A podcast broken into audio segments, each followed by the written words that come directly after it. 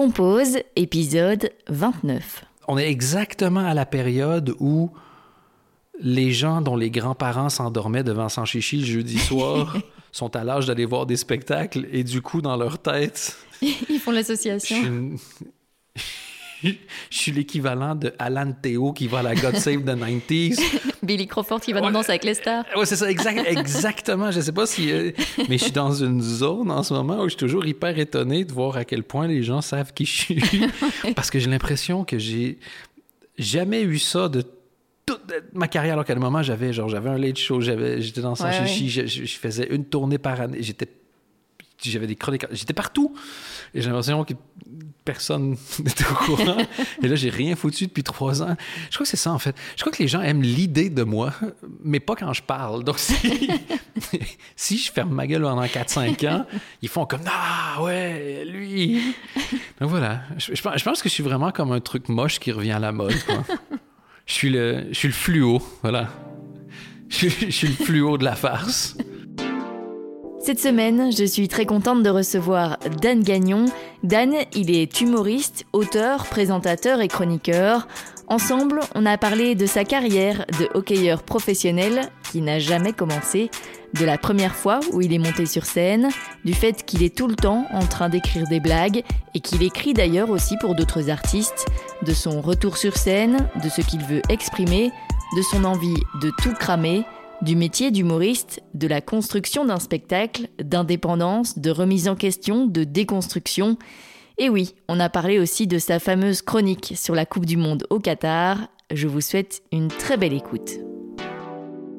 Merci, Dan, d'être avec moi aujourd'hui sur Compose. Avec grand plaisir. Euh, J'espère que tu seras aussi contente à la fin qu'au début. On va voir ça.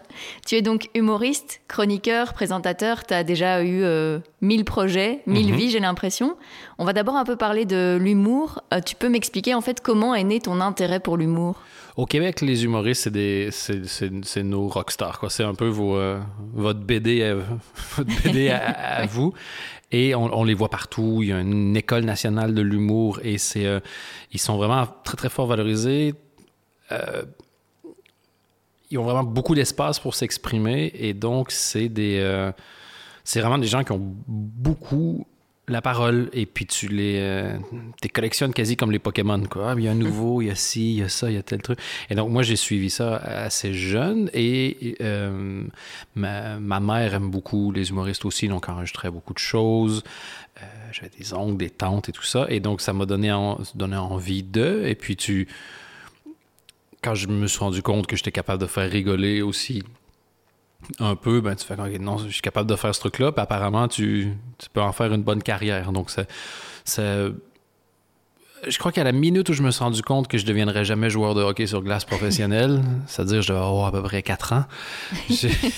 C'était rapide au moins. Ouais, mais c'était sans équivoque. Je- on- tu me regardais sur une glace, tu disais, genre, lui, il fera un bon journaliste. Et donc voilà, donc ça fait vraiment longtemps que c'est un truc que j'ai en- envie de faire euh, parce que ce- j'ai baigné là-dedans. Mhm. Et quand est-ce que tu es monté sur scène pour la première fois? Ah, J'avais 27 ans. J'ai écrit mon premier sketch, j'avais 12. Je suis monté sur scène la première fois, j'avais 27 ans. Et euh, la seule raison, c'est que j'étais terrifié. Ah oui. Et puis, un contexte qui a fait en sorte que j'ai eu. Je me suis dit, bah, c'est là où c'est jamais. Mhm. Et, euh, et puis, bah, ça s'est bien passé. Du coup, je le fais encore aujourd'hui. Mhm. Et tu parlais de quoi au début? Mon premier sketch que j'ai fait à vie, c'est celui sur la neige. Ah oui, oui. Donc pendant longtemps, c'était quand même assez chiant parce que c'était. la première fois que je suis monté sur scène, j'ai fait le truc qui avait fonctionné le mieux. Et après, tu fais, bon, mais ça fait huit ans de carrière où j'ai pas été capable de faire mieux que quand je savais pas ce que je faisais. Alors, c'est assez démoralisant. Mais euh, non, mais en fait, c'est pas tout à fait vrai. C'est juste que moi, à chaque fois qu'il y a un truc qui fonctionne, je sais pas pourquoi, mais je, je le jette et je repars dans une autre direction. Et, euh, et c'est un truc que j'essaie d'arrêter de faire maintenant. Parce que, ben, à la longue, c'est pas comme ça que tu as le plus de succès. Comment tu fonctionnes justement? C'est quoi ton processus euh, de création de blagues? C'est tout le temps. C'est juste tout, tout, tout le temps. Du- du- man- le matin, je me réveille jusqu'à ce que je me couche. Tout le temps, j'écris pour d'autres. Donc, littéralement, Mhm. j'ai genre activement en train d'écrire des blagues, genre à mon ordinateur, entre 25 et 40 heures par semaine. Ah ouais, ouais. Puis le reste du temps, il ben, faut que tu les trouves. Donc, je partout dans ma vie, tout le temps, je cherche des blagues. Mhm. C'est- C'est un truc que... En fait, c'est... J'ai plutôt appris à le, à le mettre sur off plutôt que à le mettre sur on. Euh, Parce que c'est, il y a rien de plus chiant qu'un humoriste qui essaie toujours de faire une blague. Tu fais comme on a compris. Tes parents t'aimaient pas. Tu essaies de compenser. tu te trouves moche et tu veux Ken. C'est on a compris. Arrête. Le pire, c'est quand t'as trois, quatre humoristes et qu'il y en a qui commencent à faire des compétitions de qui va faire le plus de vannes. Tu fais comme, mec, t'es en coulisses. Calme-toi. Tu, tu vas, t'as- rien à- tu vas rien prouver. Donc voilà, donc tout, le- tout, tout le temps. Voilà. C'est pour ça que j'ai jamais compris les gens qui disent Ah, mais j'ai pas d'inspiration aujourd'hui. Je fais Ouais, mais quand t'as pas bien, les gens parlent de l'inspiration comme si c'était euh, quelqu'un qui allait venir écrire un spectacle dans ta tête. C'est comme quelqu'un qui dit Ah, mes clous ne se clouent pas tout seul aujourd'hui. Je dis Ben non, tu te lèves, tu tapes Ah dessus ouais. avec ton marteau, c'est le même principe. J'ai pas d'inspiration. Ben, assis-toi à ton ordinateur, puis cherche, puis écris des trucs qui sont nuls au début, puis fait vraiment comme si, genre, Ah, j'ai essayé. Je vais attendre que ça arrive tout seul. tu vois. Donc, euh, tout le temps. C'est ça. Et comment tu détermines alors ce qui est euh, pour toi ou ce qui est pour les autres dans ce que tu écris Dans ce que. Ah, c'est que je pense toujours à des vannes, mais dans ce que j'écris, c'est que j'ai toujours des missions euh, super claires. Et donc, quand euh, ben, j'écris pour quelqu'un, entre autres, en ce moment, qui, euh, qui travaille sur une radio en France. Et donc, forcément, je ne ferai pas de blague de Jean Lassalle, politicien français, pour moi. Et, euh, et comme les gens pour qui j'écris sont, ont des profils vraiment très différents, j'écris pour des gens qui ont la jeune vingtaine qui sont sur TikTok, pour des, humoristes français qui sont euh, des cadreurs, pour des, pour des femmes, pour des... Donc, c'est pas, euh, c'est pas très... Et puis même des fois, au contraire, c'est marrant parce qu'il y a des trucs que j'avais écrits pour moi puis que j'ai jamais réussi à faire ou bien faire. Puis tout à coup, ça arrive qu'un un autre humoriste dit ah, j'ai un, sketch là-dessus, je sais pas trop. Je fais Regarde, moi j'ai un truc, j'ai jamais réussi à l'utiliser correctement. Si tu veux, je te le donne. Ben, je te le donne. Non, je te le vends cher, mais. mais c'est pas un. Je trouve que plus il y a de contraintes, plus il y a de, de, de choses à écrire, ben, plus il y a d'idées. Donc, c'est Mhm. pas. je- c'est comme le. C'est comme la joie. C'est pas euh, genre merde, si quelqu'un est heureux, je le serai pas. Fuck you, je veux que tu sois misérable. C'est non, plus que de succès, plus que de succès, plus que tu arrives à être drôle. Voilà, c'est des muscles différents que tu travailles, mais au final, tout aide. Donc, Mhm. euh, comment je détermine ça, ça, ça va tout seul. Mhm. C'est juste en fonction de la, de la mission. Et c'est pas bizarre d'entendre justement tes textes, tes blagues dans la bouche de quelqu'un d'autre? Il n'y a rien qui est bizarre quand tu es payé cher. Non, c'est de la honnêtement, c'est de- ça dépend des fois. Des fois, c'était super fier quand t'es- tu sais que t'es 4, 5, 6, 7, 8, 10 auteurs pour Ouais. une personne et que c'est ta vanne qui passe, là, c'est génial. Et il y en a d'autres, je sais que genre 100% de ce qu'ils disent quand ils parlent, c'est de moi. Donc, non. c'est- En fait, souvent, en plus, moi, ce que j'aime bien, c'est que moi, je suis pas un, un très bon euh, comédien, je suis pas un très bon acteur. Et donc, des fois, j'écris des blagues et je fais comme... bah, je sais que c'est marrant, mais si moi, je la fais, c'est vraiment pas drôle. Et, et Mhm. donc, en fait, je m'attarde plutôt à voir la façon dont la personne a joué. Je me dis pas comme ah c'est ma vanne, je me dis comme ah c'est fort, bien joué de l'avoir utilisé comme ça ou d'avoir mis ça avec ou de l'emphase ou d'avoir changé telle virgule. Donc une fois que j'ai fini d'écrire et que j'envoie, je crois que je j'y pense plus vraiment. Je regarde, je, suis plutôt curieux de voir ça va être quoi l'étape d'après. Je, suis sur une chaîne de montage Ouais. au final et donc je suis curieux de voir ce qu'ils font avec ce que je leur donne. Mhm. quoi. Et comment c'est né en fait ça, d'écrire pour les autres? C'est toi qui as contacté des personnes ou c'est vraiment les personnes qui sont venues vers toi? Euh, c'est venu du fait que j'avais plus envie de faire du stand-up pendant un moment. Et, euh, et j'a- j'adore écrire. Et il- c'est hyper jouissif d'écrire un spectacle pour quelqu'un, lui donner, puis de se dire c'est plus mon problème. C'est toi qui vas aller sur la route pendant deux ans, pendant que moi je suis dans mon canapé à regarder Netflix. hein. Et, euh, et, et donc j'ai euh, je stressais un peu. Et c'est euh, c'est mon épouse qui m'a dit Madame, personne ne sait que tu cherches du boulot. Et donc j'ai fait, euh, il y a quelques années, un post, je crois, sur Insta pour dire By the way, je cherche du boulot comme auteur. Et euh, c'est ça. Depuis ce temps-là, euh, j'ai des listes d'attente. Excellent. en fait, c'est bizarre parce que quand tu as fait des. Au Québec, il y a vraiment la, culture des auteurs. Tu sais que tous les humoristes ont des auteurs. Souvent, tu les connais même assez bien. Ah souvent, c'est d'autres humoristes. et ça, ça se parle beaucoup. C'est même à la limite valorisant de se dire il y a 12 auteurs, il y a 14 auteurs, il y a 18 auteurs.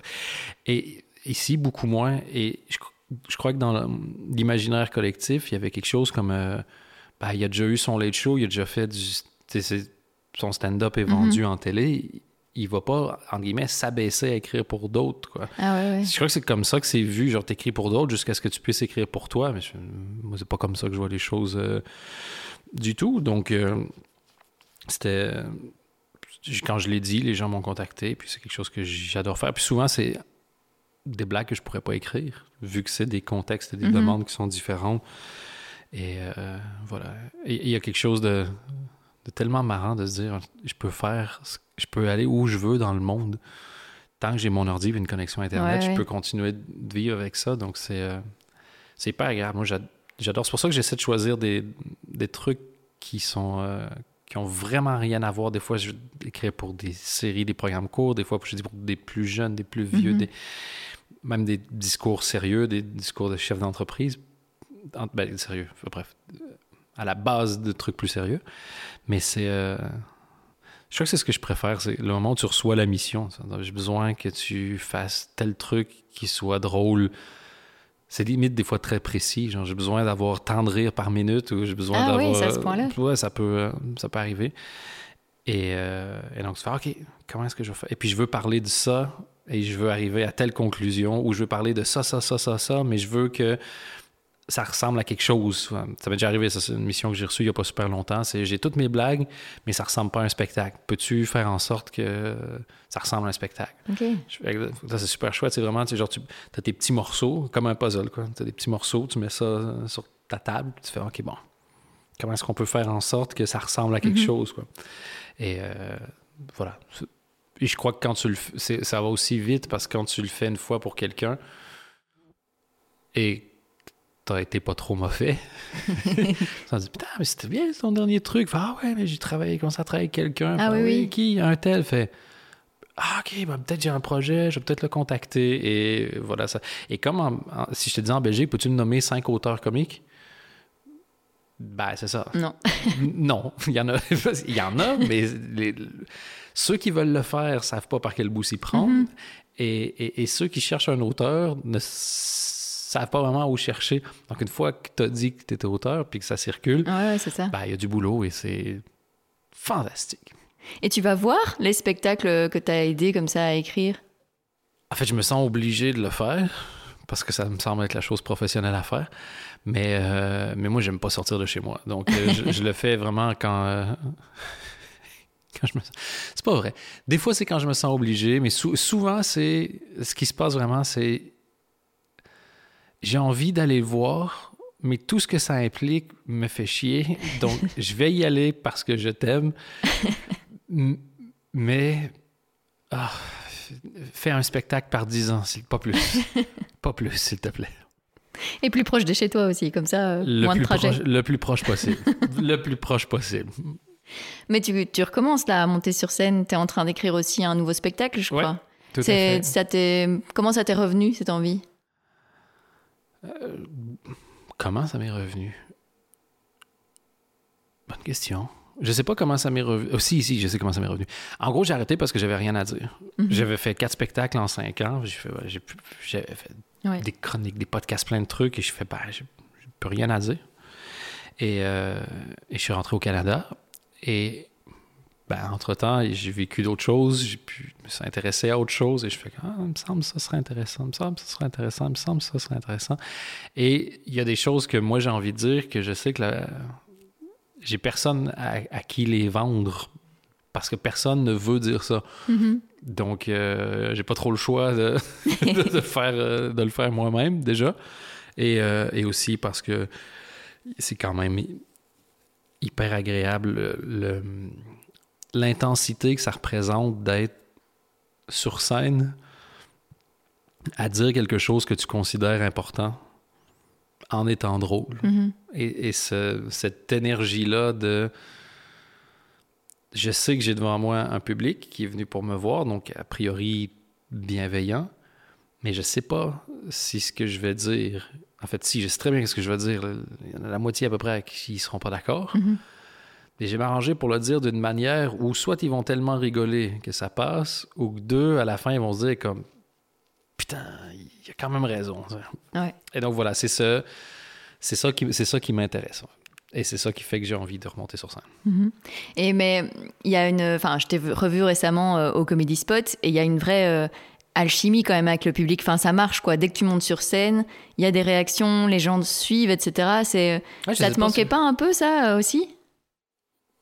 Oui, euh, mais pas. euh, C'est chouette, mais pour être vraiment honnête, et, et ça. Ça va sonner bizarre, là, mais. Il y a peu de choses dans la vie dans lesquelles je sais que je suis doué. Mhm. Je, je sais que je connais bien le hockey sur glace, je connais bien la communication et je connais très, très bien la comédie. Ça veut pas dire que la majorité de gens me trouvent drôle. La majorité des gens ne savent pas qui je suis. Et dans ceux qui restent, la majorité ne me trouve pas drôle. Puis il y a une minorité de gens qui m'aiment, mais assez pour venir me voir. Mhm. Ce qui est assez pour que je puisse en vivre. Mais les gens qui se déplacent et qui viennent me voir, pour eux, moi, je suis pas stressé avant de monter sur scène. Je, je le sais, pas quand j'essaie des nouvelles choses, mais quand ça fait 100 fois que tu fais un sketch et que le sketch marche, tu le sais Mhm. qu'il va marcher. Il y a pas de... T'es pas stressé la centième fois que tu fais des crêpes. Tu sais que la première peut-être va être bof, mais le, le reste va fonctionner. Et moi, c'est aussi une des raisons qui fait que j'avais envie de faire une pause, c'est qu'il n'y a pas non plus tant de plaisir que ça à, à dire quelque chose de juste de drôle, Mhm. Puis faire rire le public parce que tu, je le sais que ça va marcher. Donc moi, c'est pour ça, que, et c'est aussi pour ça qu'il fallait que je fasse une pause. C'est que moi, ça, ça commençait à m'amuser trop de jouer à, à perdre le public, justement. parce que tu sais que tu es capable de récupérer. Et donc, tu fais, OK, bon, je sais qu'ils vont rigoler. Donc, qu'est-ce que je peux faire entre-temps? Mais ça devenait euh, un peu contre-productif. Et donc, je me suis arrêté. Et depuis que je suis revenu, justement, c'est ça, j'essaie de me dire, OK, si je monte sur scène, c'est vraiment pour faire quelque chose qui a du sens et qui fonctionne. Là, en attendant d'écrire les nouveaux trucs, je- quand je monte sur scène, faire des, des extraits, c'est des trucs qui, qui est les meilleures choses dans ce que j'ai pu faire dans, en, en 10 ans. Et donc, je, je- je sais que ça marche. Mhm. Mais au lieu de genre faire chier comme je faisais avant, je me dis, tu sais quoi, entraîne-toi. Et donc, je sais que depuis que je suis revenu, je sais que ça marche Mhm. beaucoup. Et il y a quelque chose de super bizarre. J'ai donc 39 ans, mais. Et tu disparais. Si tu disparais dans les médias, t'es es oublié, mais en 5 secondes. Fais 10 ans en radio, tu pars en vacances l'été, à l'automne, tu reviens, puis personne ne sait t'es qui. Et donc, moi, je, je suis parti 3-4 ans, et puis personne ne sait qui je suis, et c'est- c'est OK, je recommence. Mais en fait, il y a quelque chose où je crois que la, la génération des gens qui maintenant gèrent les soirées d'humour, c'est ceux qui venaient me voir. Ouais, ou quelque chose comme ça. Donc, il y a un truc on fait comme Putain, vous savez pas qui on a ce soir. Moi, chaque fois, je fais Mais calmez-vous, vous, vous savez qui je suis. Mais... Et dans le public, il y a un truc, je sais pas si genre. euh, On est exactement à la période où les gens dont les grands-parents s'endormaient devant Sanchichi le jeudi soir sont à l'âge d'aller voir des spectacles et du coup, dans leur tête, Ils font je l'association. Je suis l'équivalent de Alan Théo qui va à la God Save the 90s. Billy Crawford qui va dans Ouais. Danse avec les stars. Ouais, c'est ça, exact, exactement. Je sais pas si. euh, mais je suis dans une zone en ce moment où je suis toujours hyper étonné de voir à quel point les gens savent qui je suis. Parce que j'ai l'impression que j'ai jamais eu ça de toute ma carrière. Alors qu'à un moment, j'avais genre j'avais un late show, j'étais dans Ouais, je, je- je faisais une tournée par année. J'étais. J'avais des chroniques, j'étais partout. Et j'ai l'impression que personne n'était au courant. Et là, j'ai rien foutu depuis trois ans. Je crois que c'est ça, en fait. Je crois que les gens aiment l'idée de moi, mais pas quand je parle. Donc, si, si je ferme ma gueule pendant 4-5 ans, ils font comme Ah, ouais, lui. Donc voilà. Je, pense, que je suis vraiment comme un truc moche qui revient à la mode. quoi. Je suis le, je suis le fluo. Voilà. Je, je suis le fluo de la farce. je sais pas comment expliquer ça autrement. Mais, euh, mais voilà, je, crois que c'est la manière aussi dont. En fait, c'est pas compliqué. Si tu arrives sur scène puis tu fais ah, putain, désolé, ça fait longtemps que j'ai pas fait ça, je suis un peu stressé. Les gens sont stressés puis ça marche mhm. pas. Et moi, quand je monte sur scène en ce moment, c'est juste pour m'amuser parce que je m'en fous, parce que c'est ce que j'ai à dire est pas important. C'est ce que j'ai à dire dans le nouveau spectacle qui est important. Et, euh, et, tout le monde me présente en faisant comme ah, ah, ah. les humoristes franchement font... des fois je rigole avec mon épouse parce que au début c'était genre c'est lui qui a euh, importé le stand-up en Belgique. Et je fais ça pourra pas aller beaucoup plus loin que ça. Et à chaque fois je reviens je dis cette fois-ci ils m'ont dit que j'ai inventé l'alphabet donc je sais pas ce qu'ils vont inventer la fois d'après genre Jupiter est né dans sa cuisse mais c'est. Moi, ça me fait rire. Et, euh, mais, mais du coup, pour le public qui vient voir quelqu'un et le présentateur de la soirée qui lui connaissent font genre. Oh, vous réalisez pas? et moi, je fais comme putain, mais vous réalisez. Vous réalisez. Je, suis vraiment facile. En ce moment, on est en train de faire euh, l'entrevue. On, on, est un samedi soir et je m'étais dit, je vais faire un effort. Et en fait, non. J'ai mon pull du Carrefour qui est vendu comme un plaid mais il est génial ton pull, moi je veux le même. ben, voilà, y a, genre chez Carrefour, ils voulaient euh, inciter à la vente, donc ils disaient qu'il y avait seulement 10 000 unités. Mm. Calmez-vous, et seulement 11 millions de Belges pourront en profiter. et j'ai un trou dans mon pyjama. Et, euh, mais vraiment, je me suis dit, non. Non, je, je, voilà, c'est mon maximum. Je, me retiens déjà pour sur scène ne pas être habillé comme ça. Donc, euh, Donc voilà. Donc oui, ça, se passe bien. Le public est super mhm. gentil, super bienveillant. Mais pour moi, c'est. Euh, c'est des matchs hors concours en ce moment. c'est comme gagner 10-0 dans un match amical. C'est super et je suis content que les gens m'aiment bien. Et je veux qu'ils m'aiment bien parce qu'après, quand je veux proposer quelque chose, je veux qu'ils viennent. Mais. Euh, mais c'est triché, tu vois. T'as tous des gens qui viennent et qui, qui testent des nouveaux trucs ou c'est des. Mhm. Moi, je viens avec juste les meilleures choses que j'ai faites, donc c'est de la. c'est de la triche. Ça comptera quand j'arriverai avec des nouveaux trucs, quoi. Mais tu dis ça, mais en même temps, ton sketch le plus connu, c'est la météo en Belgique, enfin la neige. Et en fait, ça, c'était assez léger par rapport au sujet que tu veux traiter aujourd'hui. Oui, oui. Donc, c'est aussi. Euh, les gens ne s'attendent pas forcément à ce que tu parles de sujets que tu dis plus importants. Euh, non, mais. Mais c'est drôle de voir leur réaction.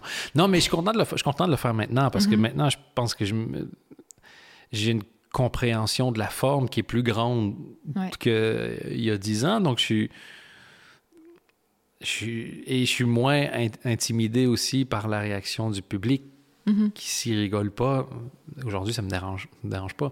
Et souvent, je leur dis, moi, je, je, me sens mal pour vous. je passe une excellente soirée. c'est eux qui passent un mauvais moment. Oui, c'est ça. C'est pas, je fais, ah, le pauvre, il se tape un bide. Genre, vous, vous tapez un bide. Moi, je m'amuse. je veux juste comme, putain, le public est en train de se taper un bide en ce moment. C'est nul, quoi.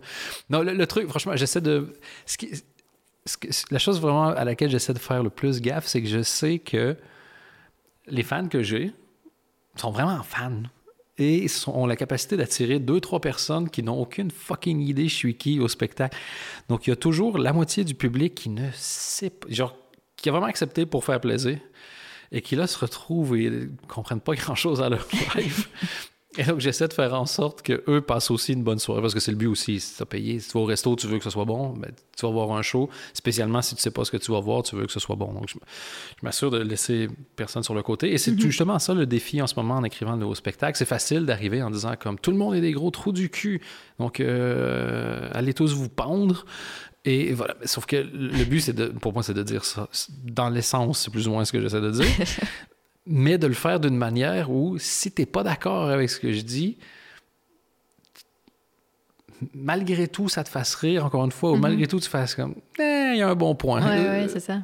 Et donc, voilà, c'est ça le. C'est ça le, le, vrai plaisir en ce moment, c'est de voir. Euh, par exemple, si je parle de, de, relations amoureuses, je veux dire que c'est horrible, toutes les relations amoureuses hétérosexuelles réussies c'est quand un mec a réussi à trouver sa mère, mais quand même la ken. et, donc là, tu as tous les mecs à ce moment-là qui se retournent vers leur copine. Puis, Puis leurs copines qui font Non, non, t'inquiète pas toi. ce qui, moi, me fait rire. Parce que je dis Vous voyez ce qui vient de se passer? Vous venez d'aller demander à votre mère si c'était OK. Puis elle a fait Non, non, t'inquiète, je te rassure. Quoi. je suis en train de prouver mon point. Et donc, voilà, donc il y a vraiment des moments où les gens m'aiment pas trop, puis ça revient et ça rigole. Et, euh, c'est ça qui est fort agréable et c'est ça que j'ai vraiment hâte de, de, pouvoir faire sur scène et pas juste en chronique. Mm-hmm. Oui, justement, les chroniques, ben, parlons-en un peu. Donc, il y a eu toute cette histoire avec Typique, avec cette fameuse chronique sur la Coupe du Monde au Qatar. Euh, ça fait partie des sujets importants déjà que toi, tu veux, tu veux traiter? Ben, C'est là que j'ai commencé à, Ces chroniques-là, j'ai fait... Euh, je, l'ai dit au on parce que c'est vraiment on, a été fait avec, euh, avec, avec mon épouse et puis c'est vraiment elle qui, qui a une, comment je veux dire ça? Je tombe vite, moi, dans la facilité en disant, mhm. on n'ira pas sur ce sujet-là, on fera tel mhm. truc. Non, mais dis ce que tu penses, dis ce que tu penses vraiment.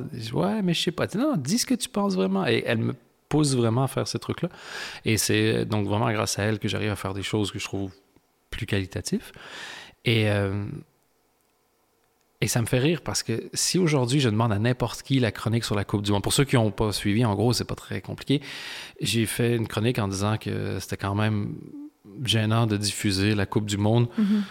et que la RTBF avait choisi de se justifier en disant que diffuser n'était pas cautionné, alors qu'ils ont acheté, ils vendent de la pub, ils vont faire de la promo.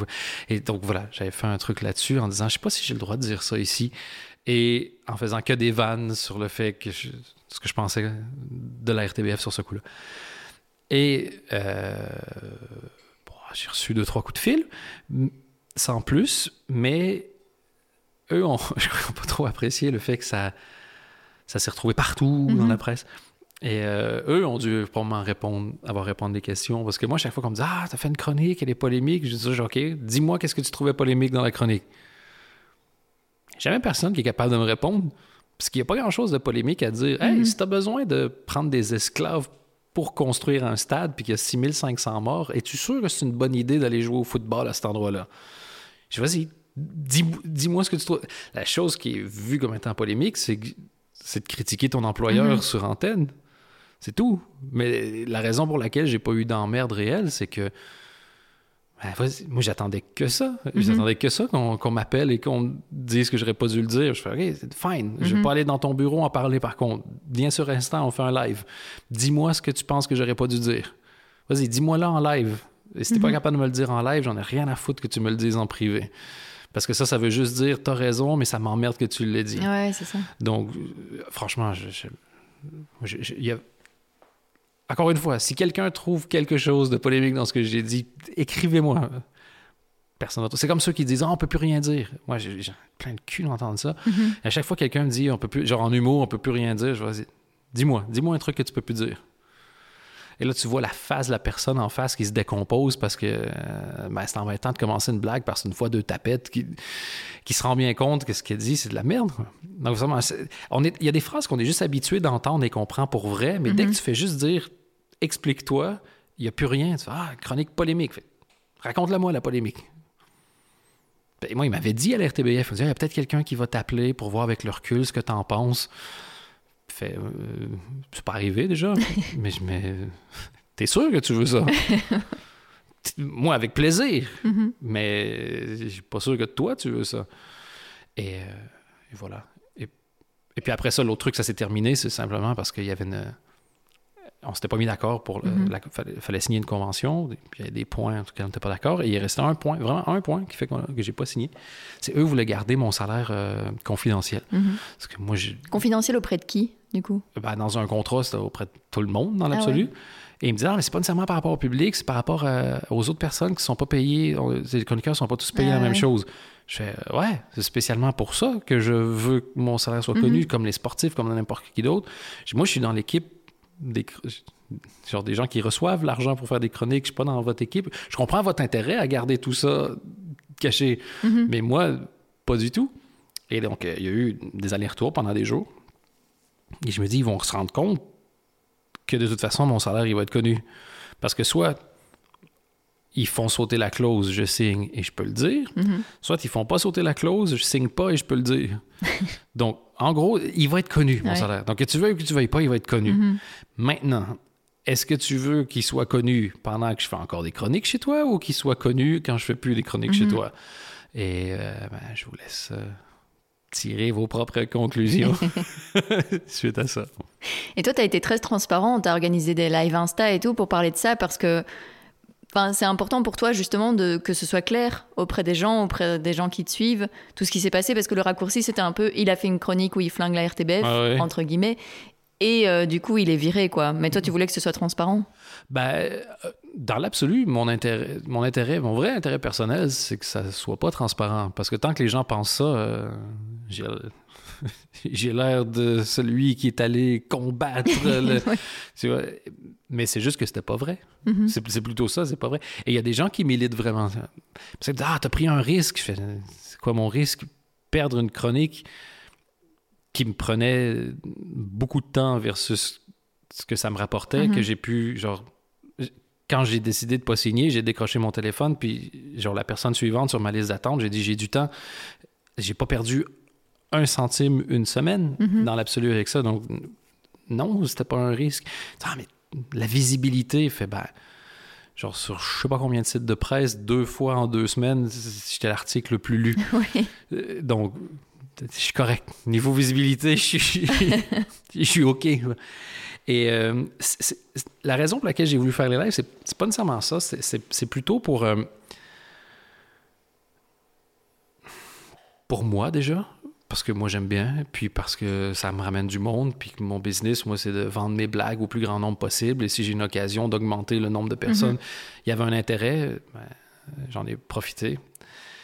Euh, mais aussi pour rappeler à mes amis humoristes que t'as pas besoin d'accepter de la crap de qui Mhm. que ce soit si t'es pas content. T'es pas coincé dans quoi que ce soit. Et rap- juste faire un... Genre, je, prends un exemple, mais un de mes amis humoristes, PE, PE Jenner, a plus de fans sur Facebook, que le double d'ailleurs, que la radio sur laquelle il évolue. Mhm. Euh, je sais pas, je sais pas, il est à combien, de- quelque part entre 2 et 300 000, je crois. Et donc, même si tu ajoutes les fans Facebook plus les gens qui écoutent en live, lui, il est donc le- le- le- l'artiste et le, le diffuseur le plus important dans l'équation. Oui.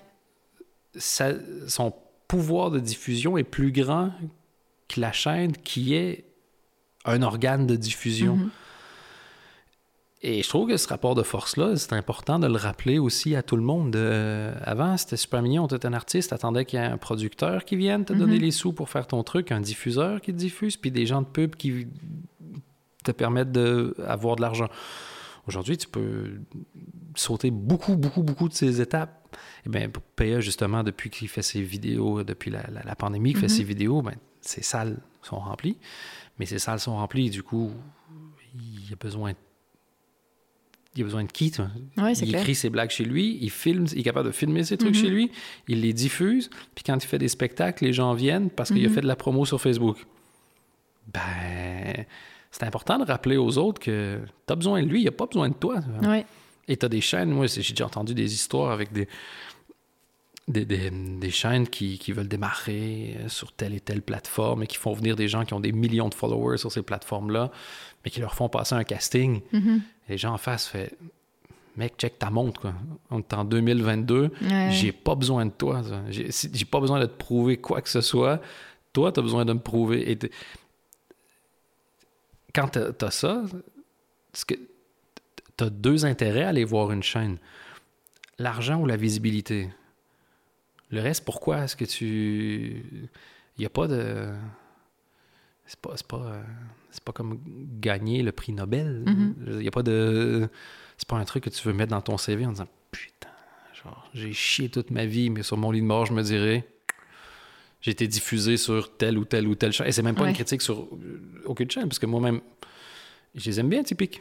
J'ai- Il y en a Ah, la RTBF pour toi, c'est fini. Je fais Mais même cette émission-là, c'est pas fini. Moi, s'ils Mhm. me rappellent puis qu'ils me disent Oui, tu peux faire telle chose, fine, je, je reviens. toi. Pourrais revenir. Je reviens, pour l'instant, non, là, mais il n'y a rien qui est fermé. Mhm. Mais si donc il n'y a pas la visibilité, le seul intérêt à venir, c'est l'argent. C'est important que les gens s'en souviennent. ça. Mhm. C'est pour ça que c'est aussi important pour moi que les salaires ils soient connus. Parce que si moi je dévoile mon salaire puis PA se rend compte qu'il gagne la moitié de ce que je gagne, ben, j'espère qu'il va aller euh, Ouais, euh, dans le bureau en disant Vous vous foutez de ma gueule c'est quoi cette merde et, et voilà, et c'est juste comme ça que qu'on peut avoir un peu de ben, que ça peut pro- les conditions peuvent progresser. On est tous des indépendants, les humoristes. Ouais. Donc euh, nous, euh, quand l'inflation tape à 10 euh, nos, nos factures, elles augmentent pas de 10% comme ça par hasard. Quoi. Mhm. T'as toujours été indépendant? Non, non, non, j'étais longtemps employé chez, euh, chez Énergie. Je me souviens plus par contre combien d'années. 6-7 ans, je crois. Ah oui, quand même. 7-8, longtemps. Et euh, j'ai quitté à ce moment-là pour être indépendant. Mhm. Et euh, c'est encore le cas aujourd'hui. Mhm. Et qu'est-ce qui t'a fait décider de, de le devenir? Qu'est-ce qui t'a décidé, pardon? Euh, déjà, l'idée même d'avoir des heures de présence à un travail, Mhm. Je conchis le concept. je ne vais plus jamais faire ça de ma vie. Je- parce que tu travailles pas de 9 à 10. Personne qui est de 9 à 17 à 100. Mhm. Tu travailles combien de temps sur les 8 heures où tu es là? Vra- vraiment, vraiment. Et je parle pas des gens qui sont sur des chaînes de montage ou, t- ou- ou- Ouais, ouais. ou qui sont à la poste et qui, genre, euh, s'ils pissent une seconde de trop, euh, ils sont dans la merde. Et ces métiers-là, mais je parle d'un, je veux dire, d'un un métier de bureau genre, Mhm. au sens large. Ce qui est déjà une chance de pouvoir faire ces trucs-là, hein, j'en ai, conscience. Mais moi, genre, par exemple, après dîner, je travaille pas. Je digère. je suis fatigué. J'ai- une heure ou deux où il se passe rien du tout. Mais là, je devais combattre la fatigue, Mhm. à rien foutre à mon bureau et ramener l'équivalent de ce travail-là chez moi le soir. Et donc, tu fais, mais putain, c'est crétin, quoi. Mhm. C'est vraiment genre, je me nique toutes mes soirées, puis je perds deux heures dans, dans l'après-midi. Et non, non, je, je- Et de toute façon, travailler au volume d'heures ne veut dire qu'une seule chose, que tu pénalises ceux qui sont plus compétents. Parce que si toi, tu travailles 40 heures, moi, je travaille 40 heures, on est payé la même chose, puis que je suis plus compétent que toi, je fais deux fois ton travail. Mhm. Ben non. non. Et donc, il y avait des trucs vraiment de... de, de- de- des visions de, de- de vie, genre la façon dont je vois les choses. Puis le, ce qu'on me proposait, c'était quelque chose qui était partiel. Euh, en fait, j'ai quitté pour aller vers quelque chose qui n'était pas euh, un, un contrat. Puis de toute façon, je voulais pas trop parce que j'avais plein de petites choses à gauche et à droite et ça me permettait de facturer plus facilement. Mhm. Et puis après, j'ai fait comme Ah, OK. C'est ça. Et et- et il y a quelque chose qui, moi, me, me, me, me, file une angoisse. C'est l'idée que quand tu as fini de travailler, tu as fini ta carrière, il te reste rien. Genre, tu as donné des heures, on a payé tes heures, donc tu as Ouais. vendu ton temps, mais tout ce que tu as fait avec ton temps ne t'appartient pas. Mhm. Et, et ça, je, je sais- c'est pour me donner des cauchemars la nuit. hein. Et je sais que j'invente rien. C'est le, c'est les, c'est- lesquels C'est Marx, je me souviens plus, qui était genre We want the means of production. quoi. Parce que c'est ça. En gros, tu vends tes heures à quelqu'un qui garde le produit. Puis quand toi, tu as fini ta carrière, lui, il reste tous les produits. Mhm. Fait- moi, je, je- trouve ça nul comme façon de voir. Il y a vraiment cette logique-là de tu gagnes juste assez d'argent pour ne pas te pendre, mais pas assez pour pouvoir, genre, t'arrêter un an puis juste réfléchir à ce Mhm. que tu vas faire. Et donc, c'est dégueulasse. En stressant pour ta pension, Ouais, c'est clair. ou là, tu auras juste assez d'argent pour ne pas crever de froid. Et c'est juste ça. Toute ta vie, tu cours après ta prochaine pomme, quoi. Et moi, c'est pour ça, je m'en vais dans la forêt manger des pommes. Je, je- je- Non, je veux rien. Mhm. Je- Encore une fois, je chie sur cette façon de voir la vie, quoi, et je ne, je ne veux pas ça, et je veux pas montrer ça au, au- comme modèle Mhm. non plus. Genre, le- si tu travailles pas pendant deux mois, tu travailles pas pendant deux... Quand tu peux le faire, quand tu as eu un ça. contexte, quand tu as une éducation, quand tu as eu, moi dans mon cas, plein de privilèges. J'ai bien Mhm. conscience de ça, mais c'est- pour ça que ben, les chroniques, le thème c'était on crame tous, parce Mhm. que c'est ce que je pense vraiment. Je, je, je, je- je trouve que la, des plus belles qualités de l'être humain, c'est sa capacité à s'adapter à n'importe quoi, mais ça fait en sorte qu'on s'est adapté à n'importe quoi. Mhm. Il y, a, il y a vraiment peu de choses qui tiennent la route de la logique pure si tu prends le recul de te poser la question. Le- Et puis, c'est toujours le même exemple que je donne, mais vous savez qu'un des plus gros dangers pour la santé, c'est de te réveiller pas par toi-même. Genre, c'est. Je sais pas si c'est à la hauteur de fumer, mais c'est. Quelque part dans ce coin-là. 100% des gens ont un réveil. Ouais. Juste ça, ça devrait être un signe de. Mhm. Tu- Est-ce que tu as déjà croisé quelqu'un de plus de 25 ans qui te disait autre chose que je suis crevé? J'ai jamais croisé quelqu'un qui me dit Ouais, pleine forme. Tout le temps. 100% des gens que je connais sont crevés. Après le pétrole, le deuxième produit le plus échangé sur la planète, c'est le café. J'ai conscience qu'il y en Ah, a qui aiment le café. Je pense pas que c'est pour ça que ça arrive au numéro ouais, 2. ouais, non. C'est parce que les gens en ont besoin. Si tu as besoin d'oublier que tu es fatigué, c'est au minimum parce que tu es fatigué. Et ben, ça veut dire que ça va pas. Mhm. parce qu'on n'a pas toujours été fatigué. C'est ça le truc, c'est qu'on n'a pas toujours été fatigué, on n'a pas toujours été comme ça. Mais l'espèce de course en avant, enfin bref, je m'arrête là parce que genre, sinon je vais juste citer le livre Sapiens, qui est absolument merveilleux, au complet. Mais en gros, avant qu'on se sédentarise, on était par groupe de 45, on travaillait 3-4 heures par jour pour trouver de la bouffe, puis après ça, ben, on chillait avec nos Mhm. amis. Puis bon, au niveau de la médecine, c'était moins avancé, mais apparemment, on n'a jamais retrouvé ce niveau de bonheur-là depuis. Donc, on crame tout. Mais tout ça, tu t'en étais rendu compte déjà avant ou c'est vraiment aujourd'hui que tu as conscience de tout ça et que tu finalement tu construis un peu ton quotidien de la façon dont tu le souhaites, quoi Ah, c'est un, pour moi, c'est un long, long truc et, le mérite revient. euh, Je pense que moi, à la base, je suis né avec deux, trois trucs qui font en sorte que j'ai pas de difficulté à ce qu'on me dise que rien fait du sens ou que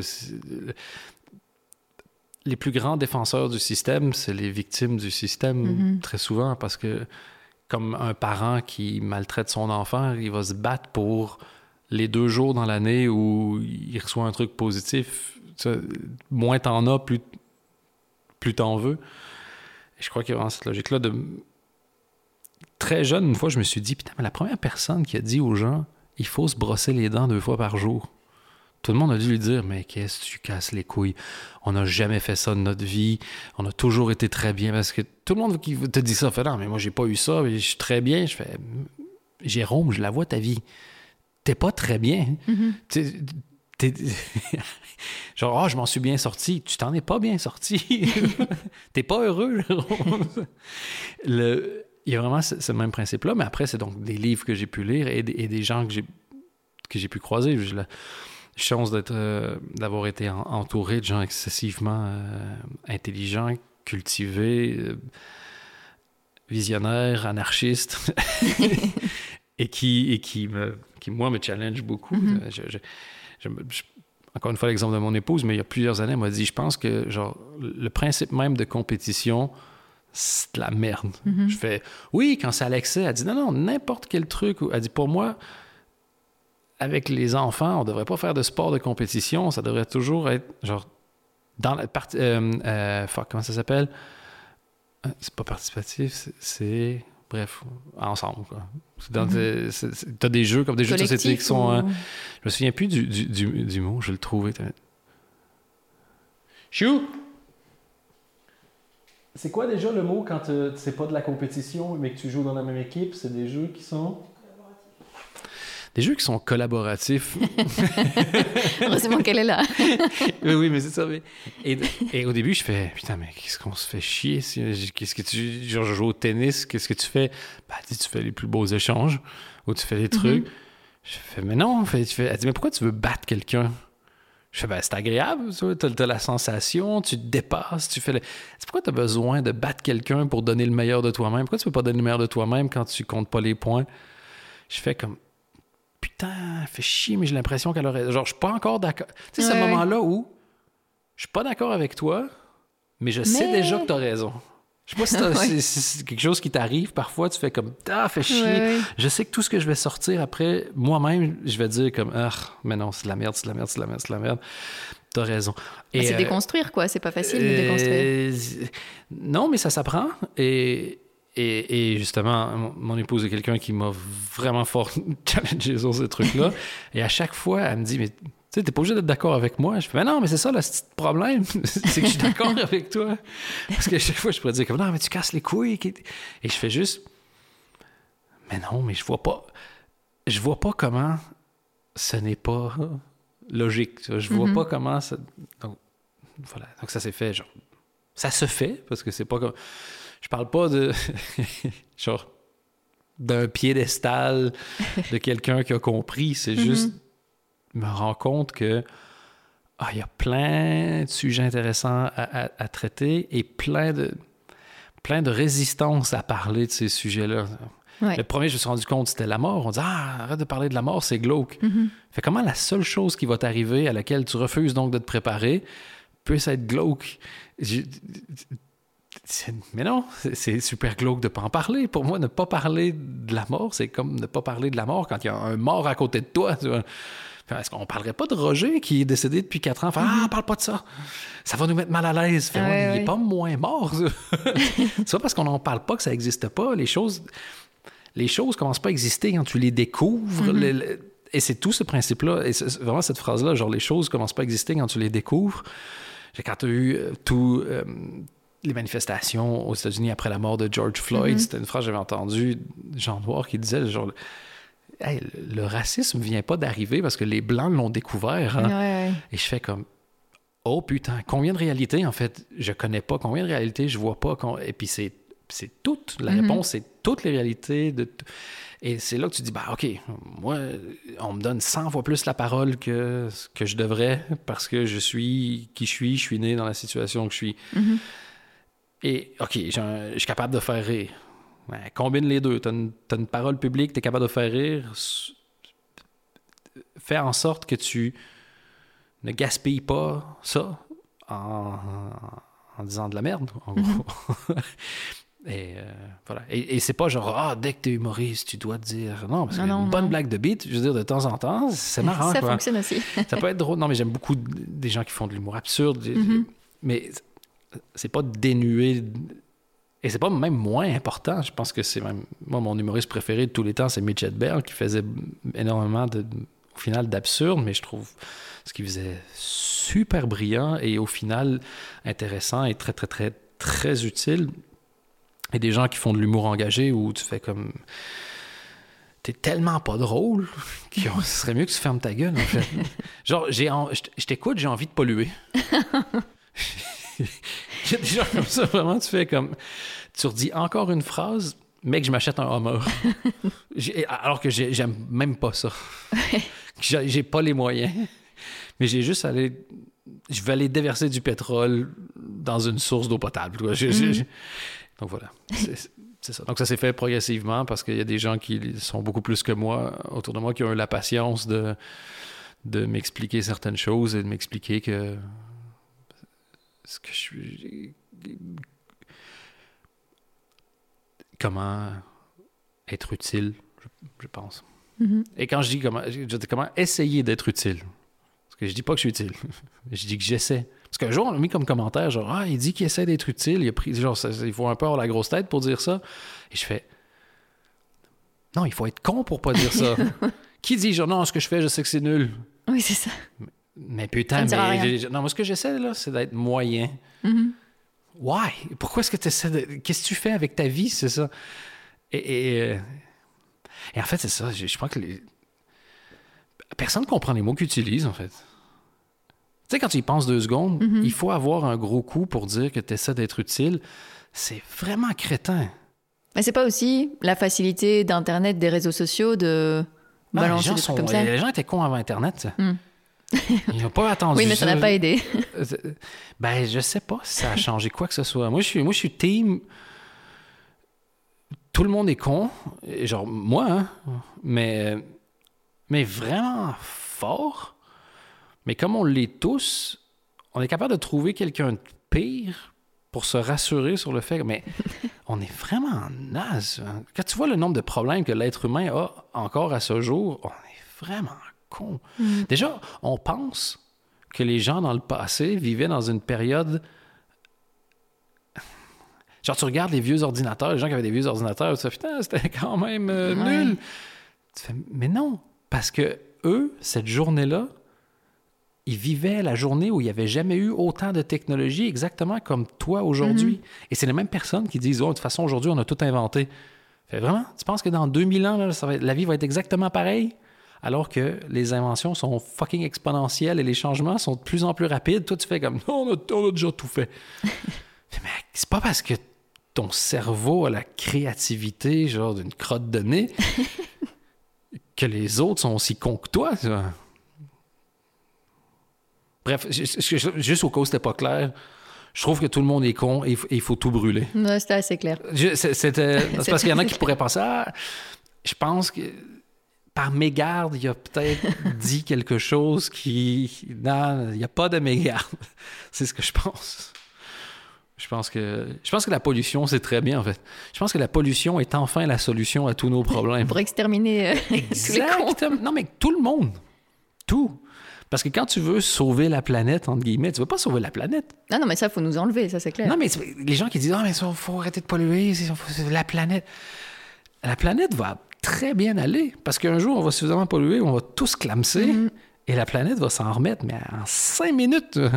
C'est nous qu'on essaie de sauver encore une fois. J'ai vu un truc passer récemment, je sais pas, c'est sur Instagram, je me souviens plus du nom de la personne ni du nom de la personne qui avait posté. Donc, je peux même pas donner du crédit à la personne qui n'a pas le crédit du truc. Donc, désolé. Mais il disait que l'humanité, si tu l'analysais comme étant une personne, on a toutes les caractéristiques du sociopathe, hein, du psychopathe ou du sociopathe. Délire de grandeur, truc d'ego. le- Hey, on fait de la chasse parce qu'on veut réguler la nature. Est-ce Qui s'en sort très bien toute seule. Est-ce que la nature peut juste genre prendre la parole cinq minutes pour dire euh, excuse-moi, ouais, on, on est correct. On n'a pas besoin. T'as vu les euh, milliards d'années où t'étais pas là? Ça, ça, tournait. Ben, c'est ça. Ferme ta gueule. Il faut quand même être loin. On, va... on, on a inventé le concept d'animaux ou d'insectes nuisibles. Il faut pas avoir peur de la senteur de son cul pour dire ça. quoi. Nous, quand on est débarqué en Amérique du Nord, il y avait, c'est quoi, 6 ou 8 rongeurs de la taille des chevaux, genre d'un gros chien ou d'un petit cheval. Nous, alors qu'on est chétifs, ou je sais pas, on les a. Est-ce qu'on a déjà fait le compte du nombre d'espèces qu'on a simplement éradiquées tout seul? Et, et, et c'est pas les plus petites. On s'est occupé de, de- de tout. Les, les mammouths, les petits- On est des génies pour ça, ça. Et on fait comme ah, fucking moustique. ça. J'ai vu dans un magasin de jouets pour gosses aujourd'hui un truc genre euh, Hey, intéresse-toi à la nature avec cet aspirateur à insectes. Oh, Tu dis Ah, c'est fini en fait. On n'a plus de. On, on a Il n'y a plus d'espoir. non, mais on a on fait même plus semblant, quoi, d'avoir une un aspirateur à insectes. C'est quoi, genre, eh, avec ton scalpel à SDF, le prochain, Oh. vois? Apprends la biologie avec ton petit scalpel pour clochard. Aspirateur, c'est- c'est genre, apprends à pêcher à la dynamite, qu'est-ce qui- Et je dis ça, et je, suis un- je suis un putain d'hypocrite parce que je pollue, je mange la viande et je suis une énorme bouse, tu vois. Mais aspirateur à insectes avec. Tu sais, nos magasins où on vend du poulet, le logo, c'est un poulet qui fait un thumbs up, quoi. On peut. On pourrait au moins pas les humilier. On pourrait appeler ça genre. euh, tu sais, genre. euh, je sais pas, moi. euh, Bon, j'ai pas d'idée, là, mais. mais n'importe quoi, sauf un poulet qui fait Mhm. genre. euh, viens me manger le cul. Ça m'a toujours flashé, ce truc-là. Un poulet ou une vache qui La vache qui rit, ouais. La vache qui rit. Voilà, à la limite, c'est du- à la limite, on peut se défendre en disant que c'est du lait, mais. Ah, C'est vrai, mais pourquoi la vache donne du lait aussi longtemps? En fait, c'est horrible. Dès que tu te mets Ah oui, oui. la soie, on pourrait attendre que les chenilles aient fini de sortir, mais ça va pas assez vite. Donc, en fait, il y a un système où on prend tous les vers à soie quand ils sont encore dans le truc et on les crame le- pour créer des perles. Ouais. On s'est rendu compte qu'il injecte des hormones de stress à des, à des, à, à des, à des huîtres parce que c'est une réaction de stress. Euh, ce qu'il faut comme abeille pour une goutte, je, je crois que c'est, je me souviens plus du nombre d'abeilles, toute une vie pour une goutte de miel. Mhm. Le rouge dans le maquillage, entre autres. On n'a pas trouvé de meilleur rouge qu'un insecte qu'on écrase. Le, le- le- les nuggets, pour arriver à faire les nuggets, ben en fait, on- c'est chiant. Donc, on met les poussins au complet dans les trucs, puis on les bleach Mhm. euh, ensuite. Et, et récemment, en France, on a refusé de voter une loi pour rendre ça illégal Ouais, ouais, ouais. parce que parce que c'est chiant sinon. Et- et- mais je veux dire, la liste est au, au procès. En fait, c'est ça qui me casse les couilles. C'est qu'au procès de ce qu'on est, et on, je, je- je- je m'inclus, hein, Mhm. juste pour que ce soit vraiment clair, notre contre-argument, c'est Ouais, mais tu sais, c'est pas moi qui fais ça. Ou, Ouais, ouais. Ouais, mais il n'y a pas de. Il n'y a pas de oui, mais il y a de. Il y a 2 milliards de, de- de preuves. Comment juste par dire, genre, ah oui, putain, mais c'est dégueulasse, on fait n'importe quoi, Mhm. c'est scandaleux. Après, on peut dire, genre, et j'en ai rien à foutre. Ou, Mais il faut en Eh, avoir conscience. euh, Mais oui, mais arrête de dire, non, non, non, c'est pas si pire que Mhm. ça. C'est- Oui, tout est dégueulasse. Tout est dégueulasse. Point final, quoi. Et c'est juste ça qui me fait rire. À partir du moment où tu refuses de dire que tout est dégueulasse, pourquoi est-ce que je parlerais avec toi? Pourquoi est-ce que ton opinion sur les bitcoins aurait une quelconque valeur si tu trouves que le reste, ça va? Mhm. Tu sais, de la... L'usine qui produit de la marde, j'achète pas son deuxième produit qui a été fait dans les mêmes machines. là. Ben, c'est pareil pour les opinions. Celui qui sort de la marde, je pars du principe que sa prochaine opinion va avoir la même odeur. Et je suis pas- je suis pas mieux. Parce que ce que je dis là, j'espère que dans deux, trois ans, je vais me dire, mais qu'est-ce que je racontais comme connerie, là? Tu sais, si tu trouves que ce que tu disais il y a cinq ans est, est encore génial aujourd'hui, Ouais, ouais. probablement que ce que tu disais il y a cinq ans, c'est vraiment de la merde. Voilà. Bref. Petite gorgée d'eau de Javel pour tout le monde. C'est reparti. Et c'est réglé. Non, mais on a eu notre tour. Genre, les dinosaures ont essayé, ça n'a pas marché. Nous, on a essayé, ça n'a pas marché. Qu'on laisse la place aux ornithorynques, tu vois, si ça se trouve, ils vont cartonner, tu vois. Laisse- laissons la place au suivant. Il y a, il y a- il y a quelqu'un qui va s'en sortir mieux que nous. Nous, ça- on a fait des trucs, quoi. On a inventé des trucs qui étaient pas mal. ça. Genre la flûte traversière, ça va, quoi. C'est vraiment un bon exemple. mais, mais à côté de la flûte traversière, on a fait deux, trois trucs qui étaient pas ouf, quoi. Bah, avant qu'on ne disparaisse, du coup, Ouais. revenons un peu à toi. Ouais. c'est quoi tes hum, futurs projets? Parce que bah, déjà, il y a eu euh, tous les podcasts que tu as fait avant. Tu as commencé en 2012, donc c'était vraiment avant que ça devienne un peu tendance, entre guillemets, les podcasts. Il y a aussi eu euh, donc, le Late Show, il y a eu les chroniques à, la radio, il y a eu la présentation. Ouais. Tu as envie de faire quoi maintenant? J'aimerais savoir un comedy club, mais pas tout de suite. Dans 10 ans, j'aimerais savoir un comedy club. Et où? À côté d'où j'habiterai. Moi, je me déplace plus. c'est fini. Mon modèle, c'est Dave Chappelle qui a un comedy club. Il habite en Ohio et pendant la pandémie, il faisait des shows extérieurs dans la ferme chez son voisin, ben, à la ferme chez un de ses voisins. Et il était suffisamment connu pour que les gens se déplacent en Ohio vo- voir les shows. Ouais. Quoi. Ben, moi, c'est ça. c'est ça que je veux. C'est pour ça que c'est pas tout de suite. Le... et puis écrire le, écrire le nouveau spectacle, qui Mhm. j'espère euh, sera bon ou, ou, ou fera chier. j'espère qu'il y, plein- y a autant de gens qui vont le détester que de gens qui vont l'aimer, quoi. Ça voudra dire que j'aurais réussi quelque chose à ce moment-là, quoi. Et que ceux qui l'aiment pas, ce soit pas ceux qui viennent, parce que ceux Mhm. qui viennent, je veux qu'ils passent une bonne soirée. Et c'est pour ça que je, essaie de m'assurer d'être toujours très, très clair quand je fais des interviews, des trucs comme ça. Genre, moi, je, je- je kiffe euh, le- Alice Coffin et genre, voilà. Sandrine Rousseau, je trouve que ce qu'elle dit Mhm. fait beaucoup de sens. Euh, et que la seule raison pour laquelle elle est tournée en ridicule, c'est parce que t'es es trop con pour aller lire des trucs qui. Quand elle disait, ah, le le barbecue, c'est vraiment un truc quoi, de. Ouais, de, de, de, de, c'est un problème de mec, tu vois, Mhm. qui j'ai su après, parce que quelqu'un qui je travaille le, le racontant en radio, Schwarzenegger avait dit ça il y a 15, 20, il y a 10, 15, 20 ans, je sais pas trop quoi. Jamais personne l'a emmerdé, Mais tu vois. non. Et là, Sandrine Rousseau fait Ah, quel con! Et donc voilà, donc je veux vraiment, avant de venir voir mon spectacle, sache ça.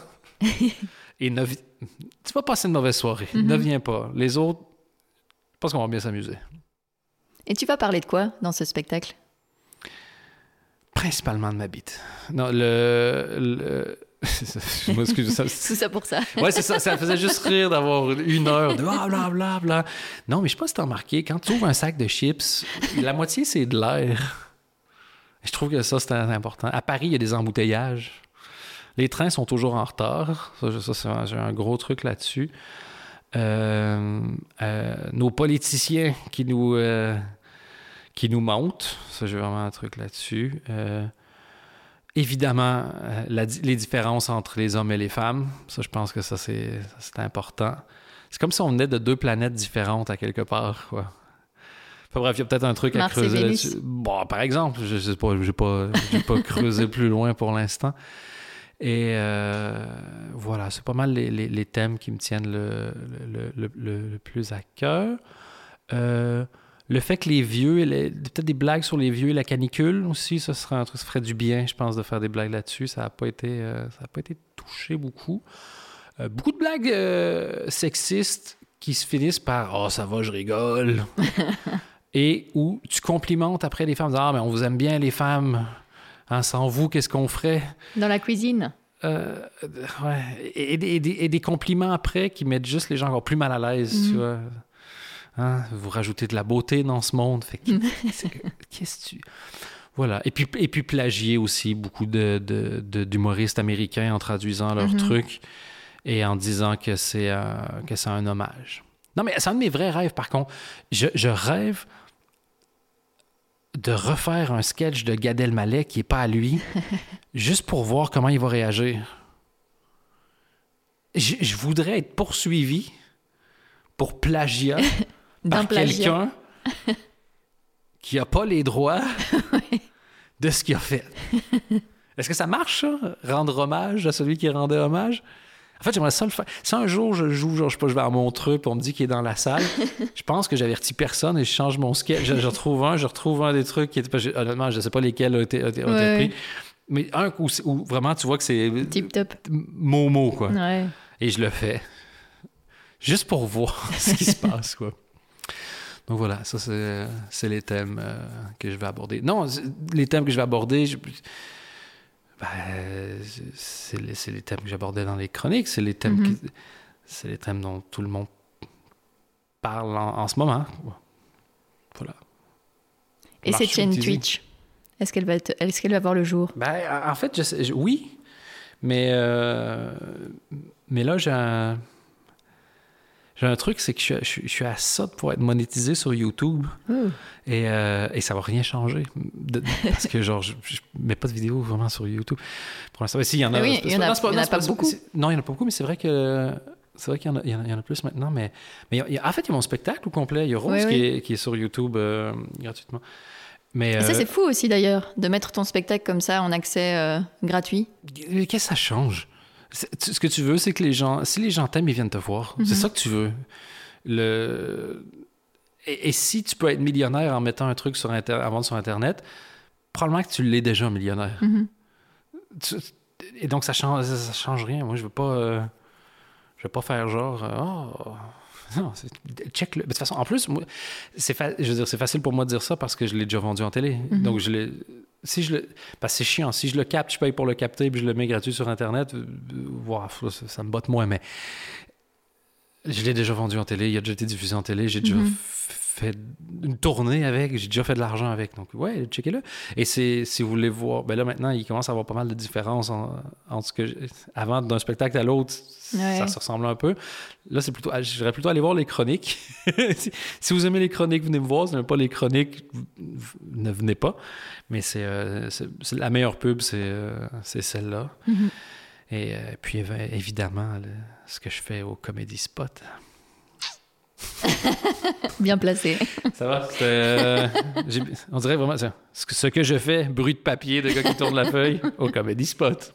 Merci de citer, s'il te plaît, les partenaires. Ouais, c'est ça, exactement. tu sais ce que j'ai envie de dire? Euh... Trois fois W. Et ça fait combien de temps que tu arrives à euh, ben, vivre correctement de tout ce que tu crées? C'est depuis que tu es indépendant enfin, Directement, ça a été ou il y a eu vraiment une phase euh, d'évolution? Bonne question, ça. J'ai commencé en 2000. La société existe depuis 2012. Donc, je dirais depuis 2012. Oui, parce que j'avais. Ben, en fait, j'avais un semi-job, mais c'était un job de création quand même. Puis même mhm. avant, j'étais. Tu sais, je faisais de la radio, donc j'avais un contrat, donc je peux dire que je vivais quand même ce que je créais, mais c'est pas la même chose qu'aujourd'hui où, mhm. où, vraiment, genre. Euh, vivre indépendamment, vraiment juste en écrivant, puis même en. Parce que j'ai eu la télé aussi qui. Mhm. Donc voilà, mais genre, vraiment, juste d'écrire, écrire, ça va faire 4-5 ans où je fais mon revenu, c'est que des trucs que j'écris. Et ça, c'est ça c'est vraiment le. C'est un truc qui est tellement chouette que quand tu es jeune et que tu veux le faire, tu te dis pas que tu vas y C'est comme dire, ah, je veux à Hollywood. Tu te dis pas, genre, ouais, je vais y arriver. Mais mm-hmm. aujourd'hui, ouais, genre, 100% de mon boulot, c'est de taper des choses sur un ordinateur et d'envoyer des emails. Et ça, ça, c'est un luxe incroyable. Mm-hmm. Mais c'est cool de montrer que c'est possible aussi. Ah, mais c'est possible. C'est super facile en plus. Les humoristes sont paresseux. Si, si vraiment tu veux être humoriste, tu peux, mais en, deux ans, tu peux en vivre. Juste en vivre, mhm. ben, en deux ans, tu peux en vivre. Boss, par contre. Genre, lis tous les livres, mhm. check tous les shows, écris tous les jours, va jouer tous les soirs. en deux ans, tu vis. C'est facile. La moitié des gens bossent pas, quoi. Mhm. Et l'autre moitié. Euh, est, une autre moitié. non, il y, en a, y en a qui bossent, il y en a qui sont bons, il y en a qui font des trucs. Mhm. Mais euh, en fait, il y en a beaucoup qui pensent qu'ils bossent. Mais tu. N'importe quoi. Donner une idée, là. Bosser, vraiment bosser, tu es capable en tant qu'humoriste de produire 5 à 10 pages par jour mhm. de matériel. Voilà si t'écris puis tu fais pas ça, donc t'as pas 50, 60 pages par semaine, c'est pas grave. Mais la ligne de genre. Ça, c'est, c'est même pas extrême, 5 à 10 pages par jour. C'est un truc qui est. Dans les humoristes que moi je connais, d'où moi je viens et qui ont une carrière, c'est des trucs tout à fait. genre normal, quoi. Mm-hmm. Ici, tu as beaucoup de gens qui vont boire des verres ou qui font des réunions ou qui brainstorment, tu vois, ou qui vont travailler au café. C'est pas parce que tu as acheté un Moleskine puis que tu bois un café mm-hmm. dans un endroit qui diffuse. Je sais même pas ce qui diffuse dans les cafés, juste que, que tu es en train de bosser. Est-ce que tu sais où tu veux aller? Est-ce que tu sais c'est quoi la prochaine étape? Est-ce que tu sais où tu en es seulement toi? Est-ce que tu... Voilà. C'est pas... En fait, c'est super facile.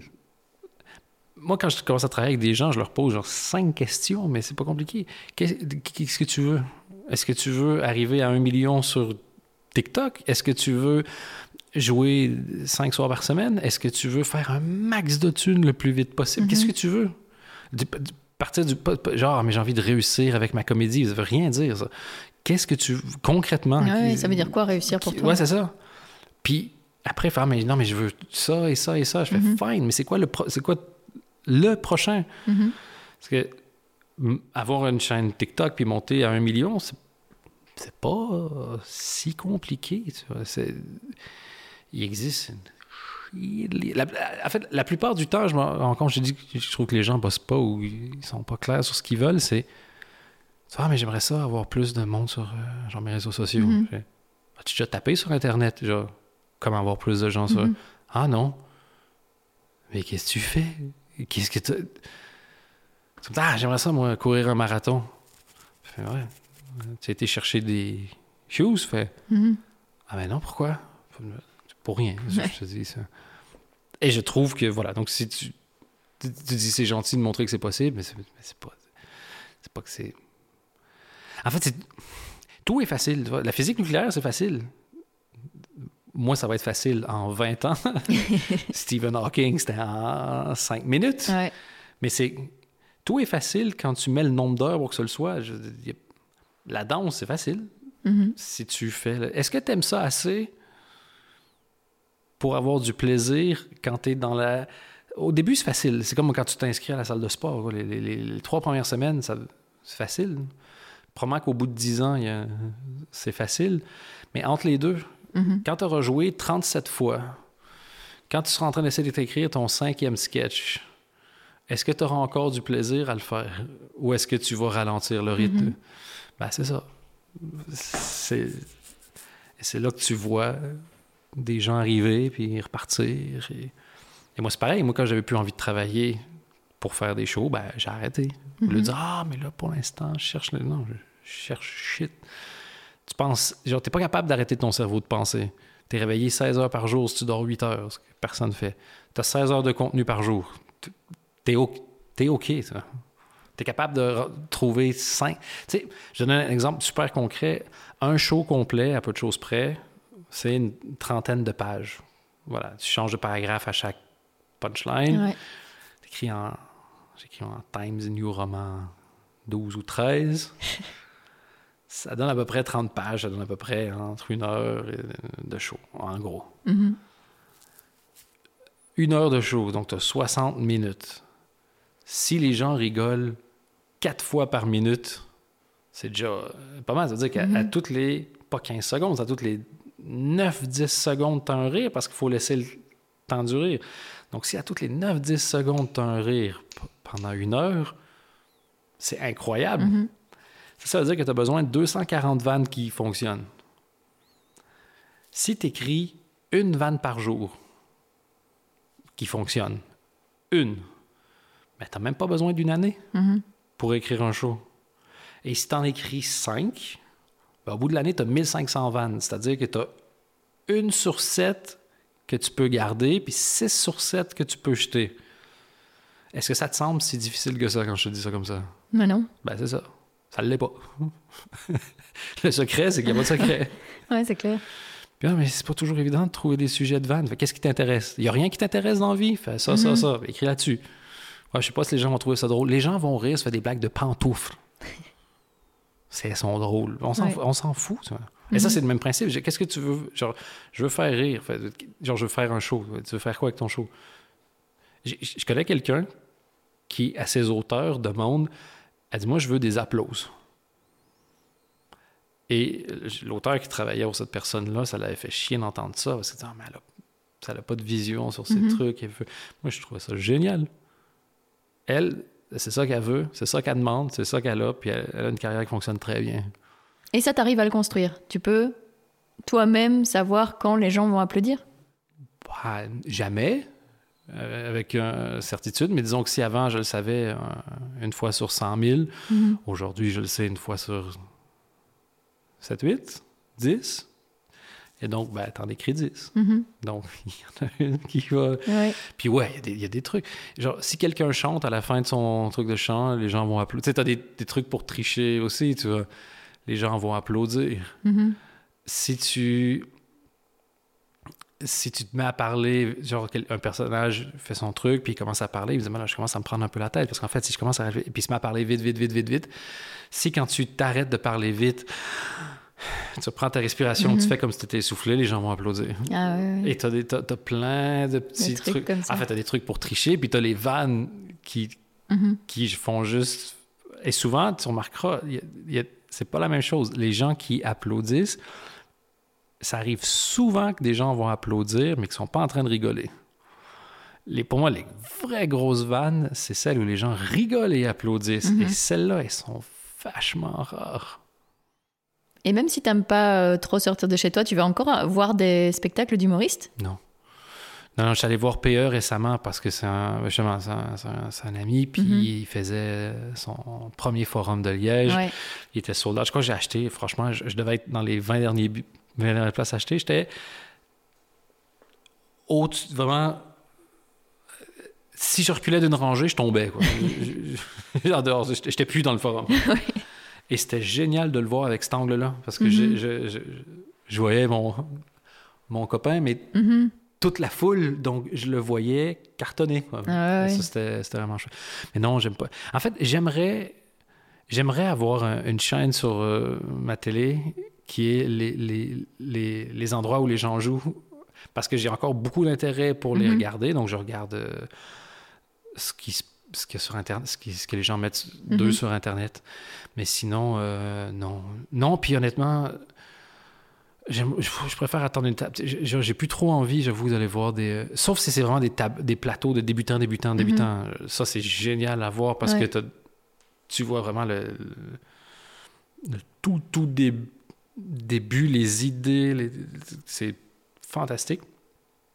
Mais sinon, les, les plateaux, plateaux, euh, tapes une heure de route. L'humour étant ce qu'il est, euh, encore une fois, tu trouves drôle une minorité de gens et c'est normal. tu vois, les, les- les gens qui ont. Tu sais, si tu vends un million de DVD, c'est incroyable. Alors qu'il y a, je sais pas, 80 millions de francophones euh, en, en Europe, ça fait quand même une grosse majorité des gens qui ont choisi de pas acheter le DVD. Et donc, tu vas là, tu en trouves un ou une Mhm. de marrant sur les 5-6 et tu fais comme, putain, j'ai toute une soirée. J'ai un enfant maintenant, donc Ouais, ouais. soirée, babysit, déplacement, fatigue du lendemain pour avoir trouvé quelques vannes intéressantes. Mhm. Maintenant, en plus, c'est- et merci, putain, la nouvelle génération, ils mettent tout sur Internet, là. Donc, euh, je les suis sur TikTok, Mhm. sur Instagram. Parfait. Parfait comme ça. Ça fait déjà une heure quart qu'on a commencé le podcast et je t'avais dit que c'était le maximum. Ah, ben parfait. Donc on va passer à la dernière question, Ben, la toute dernière. Est-ce que- est-ce que- il te reste combien de questions, par curiosité? Oh, bah, J'avais pas écrit de questions en fait. Là, c'est juste des idées comme ça, c'est des choses que je voulais aborder, mais il n'y avait pas de questions précises. Ah, OK, parce que sinon, on aurait pu faire une ronde éclair Ah oui. où je réponds le, genre le plus vite possible. Non, non, mais il y a la question rituelle. Vas-y. Qu'est-ce que tu aimerais oser faire et que tu n'as pas encore fait? Osé faire que je n'ai pas encore fait. Ça peut être euh, professionnellement comme personnellement. J'aurais osé faire et que j'ai pas encore fait.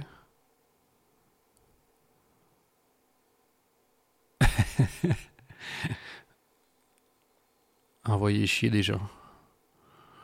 Sortir des gens de ma vie, je crois. Mhm. Voilà, je peux pas être plus Ça, sincère c'est que quelque ça. chose, même à 39 ans, t'oses pas encore faire ça. Non, non.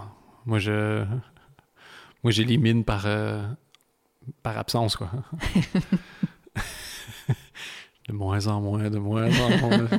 je laisse les trucs. euh, Voilà. Les drift away. Vraiment comme, une barque où tu te fais juste donner un- subtilement un petit coup coup. d'orteil et puis la personne fait juste glisser into the sunset. Fait, me semble on est moins proche qu'avant. Fait, je trouve pas. Jusqu'à ce que la personne disparaisse. Mais non, faire vraiment des, en disant comme, mais putain, mais je, je veux pas de cette personne-là dans ma vie. Et Mhm. juste lui dire genre, non, non, non, non. Ça, je, ça j'aimerais bien.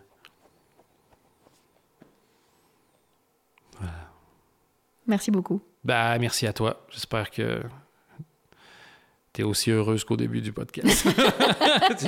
Toujours parce que ça me fait rire parce qu'à la fin, en plus, les gens sont fatigués à la fin de n'importe quel exercice. Donc, ils ah, ravi de vous recevoir. Et à la fin, hmm. merci beaucoup. Moi, je suis très contente. J'espère que les gens qui l'écoutent le seront aussi. Ah, oh, ça, tu peux pas recommencer. Non, tu peux pas. Comment choisir ça? Est-ce que tu as vraiment envie de plaire aux gens? Tu as déjà vu les gens? Moi, je veux pas plaire. Je veux que le podcast plaise. c'est pas la même chose. Et pourquoi? Tu, c'est quoi l'objectif avec le podcast? Moi, l'objectif, c'est faire reconnaître euh, les gens qui sont talentueux et créatifs en Belgique et qui osent pour inspirer celles et ceux qui écoutent à oser créer aussi. OK. Et toi, personnellement, qu'est-ce que tu veux avec ça? Qu'est-ce que tu aimerais avec le podcast? Ce serait quoi le truc le plus génial qui puisse arriver?